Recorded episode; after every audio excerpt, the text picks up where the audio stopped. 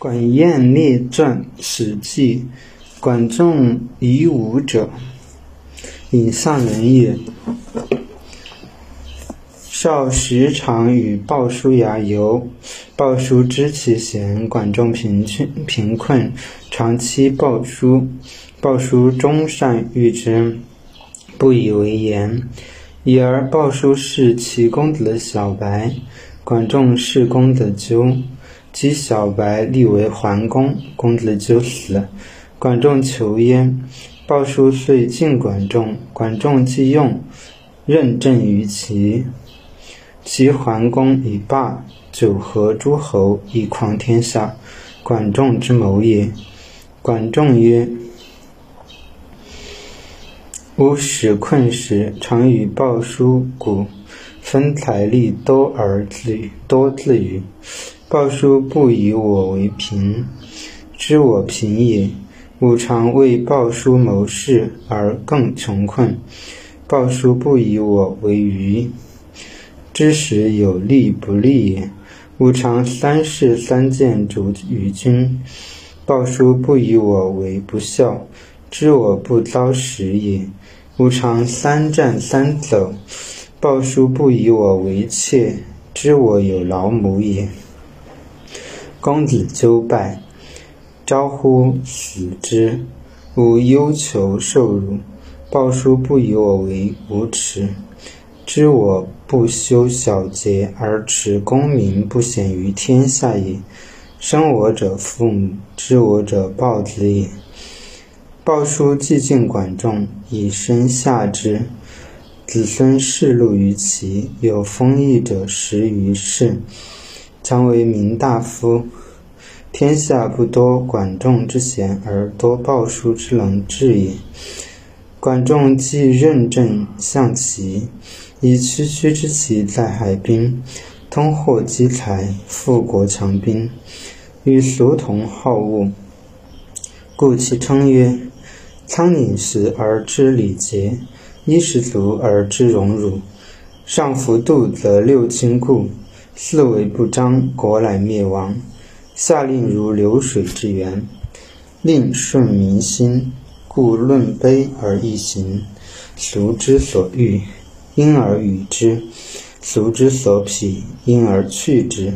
其为正也，善因祸福，祸福为福，祸而为福。转败而为功，贵轻重，胜权衡。桓公时路少姬，南袭蔡，管仲因而伐楚，则包毛不入贡于周氏。桓公时北征山戎，而管仲因而令晏修昭公之政。于柯之会，桓公欲备曹墨之约，管仲因而信之。诸侯由是归齐，故曰：知与之为为取政之宝也。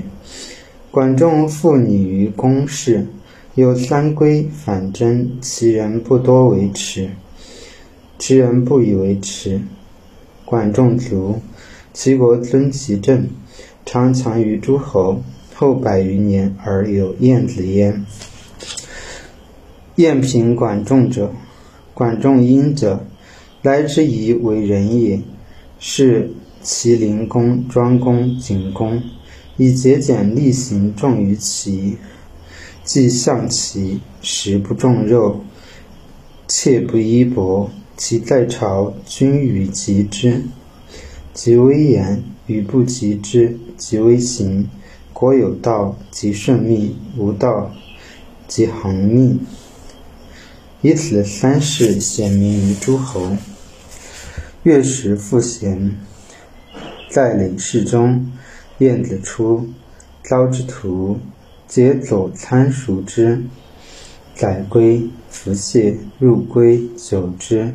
月食复请绝，晏子愕然，设衣冠谢曰：“虽因虽不仁，兔子于恶。”免子于恶，何子求绝之素也？时父曰：不然。吾闻君子着于不知己而信于知己者，方吾在累世中。彼不知我也。夫于既以感悟而属我，知己也。知己而无礼，故不如在累世之中。晏子于是晏入为上客。晏子为其相，出其欲之妻从门间而窥其夫。其夫为项羽，拥大盖，策四马，意气洋洋，甚自得也。继而归，其妻请去。夫问夫问其故，妻曰：燕子长不满六尺，身向齐国，明显诸侯。今者窃观其出，志念深也。常以有以自下者。今子长八尺，来为人哺育。然子之意，自以为足，妾是以求去也。其后夫自亦损。晏子怪而问之，欲以时对。晏子见以为大夫。太史公曰：“吾独管事牧民，山高乘马轻重九府，及晏子春秋，详载其言之也。既见其著书，欲观其行事，故赐其传。至其书，事多有之。”是以不论，论其意事。管仲是所谓贤臣，然孔子晓之，其以为周道衰微，桓公既贤，而不免之至亡，即称霸哉。余曰：将顺其美，匡救其恶，故上下郎相亲也。其管仲之谓乎？方晏子服庄公，师哭之。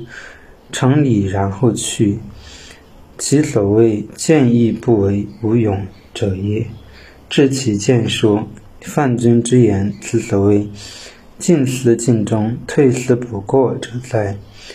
假令晏子而在，于虽为直为直之直边，所喜怒也。注释：管仲，名夷吾，春秋时政治家，尹上。今安徽颍上县南，鲍叔牙，齐国大夫。小白姓姜，名小白，其相公之弟。六亲父母兄弟妻子。四为指礼义廉耻为纲要。论碑指政令平易符合民情。包牙成捆的青牙，包包树牙青挠。三规华丽的高台，反战。周代诸侯宴会之礼，放置酒杯的台子，累世居系人的绳子，引申为囚禁。着通屈，信通身，感物通物，欲车夫，易损谦让，易谦下。译文：管仲名夷吾，颍上人，年轻时常与鲍叔牙交往，鲍叔牙知道他贤能。管仲家贫，经常占鲍叔牙便宜。鲍叔始终友善对待他，不因这些有怨言。不久，鲍叔代侍奉齐国公子小白，管仲侍奉公子纠。小白即位，就是桓公。公子纠死，管仲被囚。鲍叔举荐管仲，管仲被任用在齐国执政，齐桓公因此称霸。多次盟会诸侯，一统天下，是靠管仲的谋略。管仲说：“我当初贫，曾和鲍叔牙做买卖，分钱才使我多多分。鲍叔不认为我贪财，知道我穷困，我为鲍叔牙谋划事情，使他处境艰难。鲍叔不以为。”我愚蠢，知道时事有顺和不顺。我几次做官，却被君主主驱逐。鲍叔不以为，不认为我没才，知道我没赶上好时机。我几次参战却逃走，鲍叔不认为我胆怯，知道我有老母。公子纠失败，招呼为此自杀。我被囚禁受辱。鲍叔不认为我没有廉耻，知道我不以小节为羞耻，而以名声不能显扬于天下为耻。生我的是父母，了解我的是鲍叔牙。鲍叔推荐管仲以后，情愿置身管仲之下，他的子孙世代在齐国享受享有俸禄，得到封地的有十几代，多数是著名的大夫。因此，天下的人不称赞鲍叔。不称赞管仲的才干，反而赞美鲍叔冷识人。管仲出任齐相执政后，凭借齐国的海滨条件，通流通货物，积蓄财富，使国富兵强，和百姓同好物。所以他说：“仓廪粮仓充实，百姓就懂礼节；衣食充足，百姓就知荣辱。”国君遵守法度，上下左右就紧密团结，礼仪廉耻能弘扬，国家就灭亡。颁布政令就像水源，要使它顺应民心，所以政令符合下情就易推行。百姓想得到的就给他们，百姓所反对的就替他们废除。管仲处理政事，善于化祸为福，变失败为成功。能分清轻重缓急，谨慎权衡利弊。齐桓公实际上怨恨少姬改嫁而向南袭击蔡国，管仲就借机攻打楚国，责备他没向周王室进贡金牙。鲍桓公实际上向北出兵攻打山戎，管仲就趁机向燕国整顿赵公时的政教。在科地会盟，桓公想背弃曹沫，逼他修订订立盟约，管仲就顺应形势，劝他信守盟约。诸侯因此归顺齐国。所以说，懂得给予是为了取得，这是施政的法宝。